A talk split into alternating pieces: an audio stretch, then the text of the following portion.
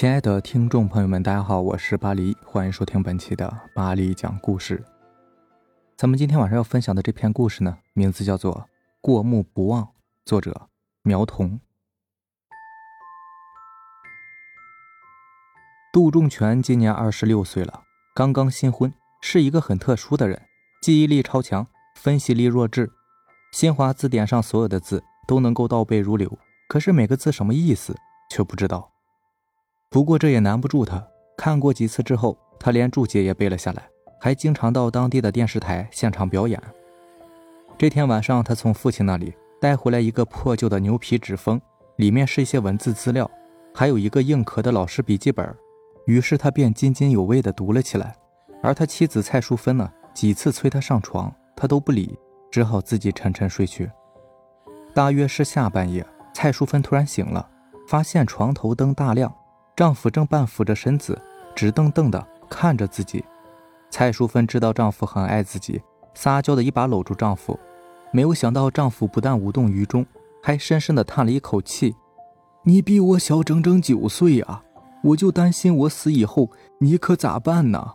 咱们唯一的儿子又走在了前头，孙子还不懂事儿。”妻子也不是很清醒，以为他是说胡话呢，迷迷糊糊的说。谁比你小九岁啊？丈夫说：“我再糊涂，岁数还是记得的。我民国八年生，你民国十七年生，我属羊，你属龙啊。”妻子以为杜仲全是在开玩笑，继续想和丈夫亲热，没有想到杜仲全却流下了大滴大滴的眼泪。更令蔡淑芬不解的是，丈夫第二天竟然不去上班了，还说自己已经退休二十多年了。一大早，杜仲全去马路上遛弯，见一个女交警正在纠正一骑车少年违章。少年因为兜里没钱，交不出罚款，又怕上学迟到，急得手足无措。杜仲全上去说情：“鸭蛋儿啊，看在老朽的面子上，原谅这孩子一次吧。”女交警年近三十，见一个比自己还小却自称是老朽的大帅哥叫自己鸭蛋儿，很生气。杜仲全苦笑着解释：“不瞒你说呀，我今年虚长九十七了，孙子都比你大呀。”正因为他的一本正经，才被女交警看作是无理取闹，用步话机报告上级。来了几名交警，杜仲全就是不承认自己是一个不到三十岁的人，非说自己已经年近百岁。围观的人呢都觉得很有趣，一阵阵哄笑。警察以扰乱公共秩序为由。要将他带走，幸好蔡淑芬赶到，说丈夫有病，才算是把事情了结。妻子惊骇地跟娘家自己的妈妈说了丈夫的怪异。母亲找来蔡淑芬的舅姥爷，这个舅姥爷呢，通阴阳、小八卦、解周易、理道家，是一个远近闻名的博古先生。老人到外甥孙女家，仔细地查看了一番，没有发现什么毛病。临走时呢，就嘱咐将窗帘。换成红色的试试。当天晚上，杜仲全反复唠叨自己死期将近，对孙子能否照顾好老伴儿很不放心。蔡淑芬呢，就拉上红色窗帘。杜仲全突然安静下来，随后又恢复了过去生机勃勃的样子，甚至要和蔡淑芬亲热。蔡淑芬以为没事了，便没有多想。下半夜，蔡淑芬醒来，忽然发现窗帘上。贴着一个黑色的人形剪影，杜仲全家住在六楼，窗户外面也没有阳台，这人形剪影是如何映在窗户上的？蔡淑芬顿时毛骨悚然，大气都不敢喘。她推醒丈夫，捂住丈夫的嘴，手指着窗户。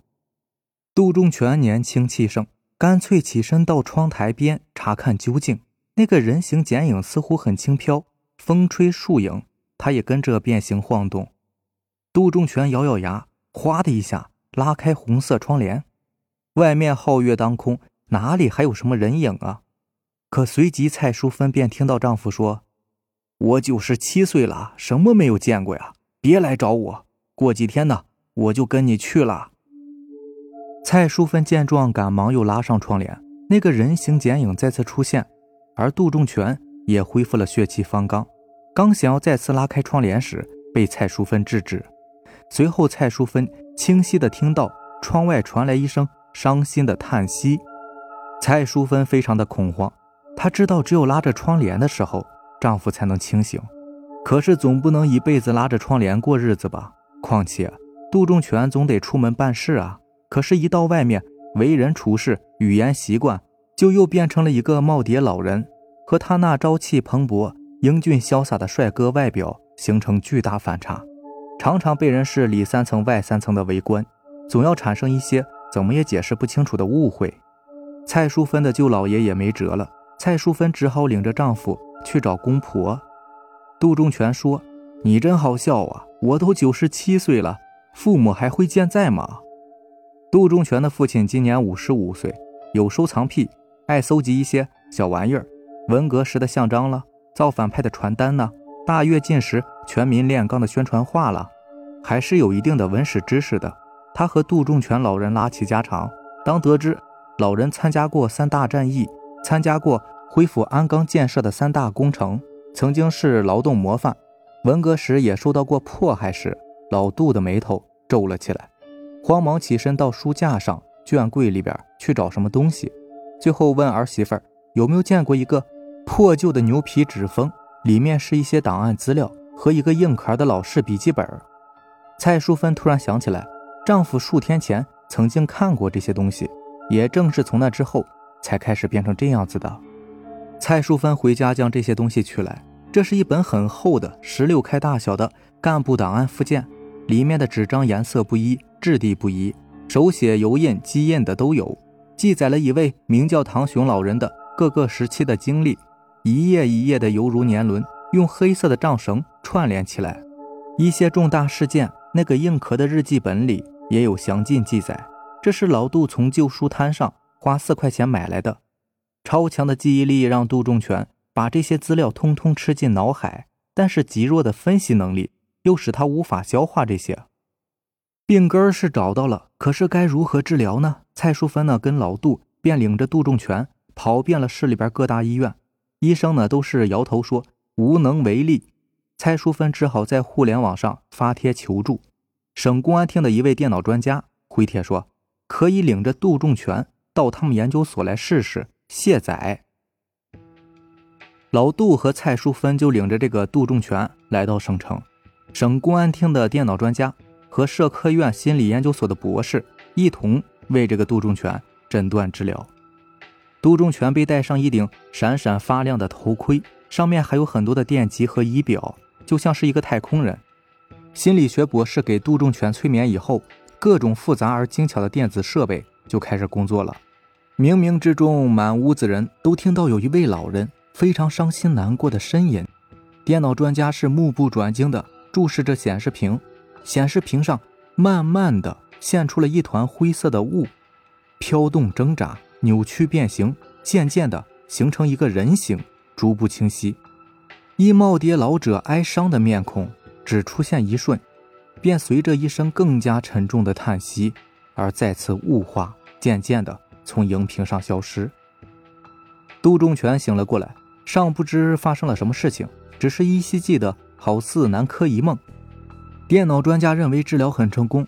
电脑专家呢，再次检查了杜仲全大脑，非常有把握地说：“这个耄耋老人的程序已经被彻底的删除卸载了。”杜仲全等人从省城回到家里，当晚皓月当空，窗帘上再也没有人形剪影。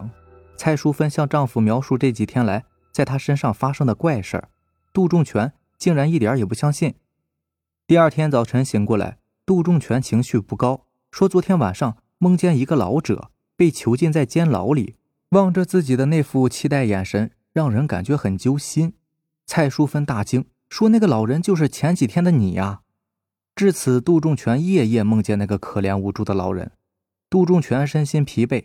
蔡淑芬就去找了一个心理学博士，心理学博士就和杜仲全父亲商议，决定追根溯源，查找那本档案资料的原始出处。两个人来到旧书摊老杜找到档案的卖主，这个卖主说这东西是他花两块钱从一个收破烂的手里收购的。老杜一下傻眼了，这个城市这么大，上哪去找一个收破烂的呀？杜仲全每天晚上仍旧会梦到那个被困在牢笼里。无助而愁苦的老者，杜仲全希望老者不要再纠缠自己，和他发了脾气，说自己也无能为力。有一天，杜仲全梦见老者越狱了，可是，在火车站附近的一栋居民楼里又被抓了回去。心理学博士认为，此梦隐藏着某种暗示，叫杜仲全没事呢，就去火车站附近寻觅。数日后的一天，杜仲全竟然夜不归宿，老杜和蔡淑芬找了半宿，临近天亮时，才在火车站的一栋居民楼附近发现了杜仲全。杜仲全正围着这栋楼绕圈。他说他一直在往自己家里走，可是不知道为什么总是到不了家。老杜将这一情况迅速告知心理学博士，博士赶来时天已经大亮。心理学博士打听遛弯的居民是否认识一个叫做唐雄的老人，居民指着一处住宅说：“唐雄老人呢，原来就是住在这里的，去年去世了。”心理学博士通过有关部门和居委会取得联系。了解到唐雄老人的情况，老人在辽沈战役时负伤，不能生育，曾经和老伴领过一个养子，没想到到晚年时，养子先他妈而病逝，老两口相依为命。唐雄老人去世以后，孙子看奶奶居住的这栋房子，因坐落在繁华地段，房租昂贵，便把奶奶送到一家条件还算不错的私人养老院，将老人的遗物就卖了破烂，房子出租。老太太在养老院里是日夜思念老伴儿，又缺少睹物思情的寄托，精神萎靡，意识恍惚。老杜一家人和心理学博士以及居委会终于做通了唐雄老人孙子的工作。老人的孙子退掉房客，将奶奶接回家来。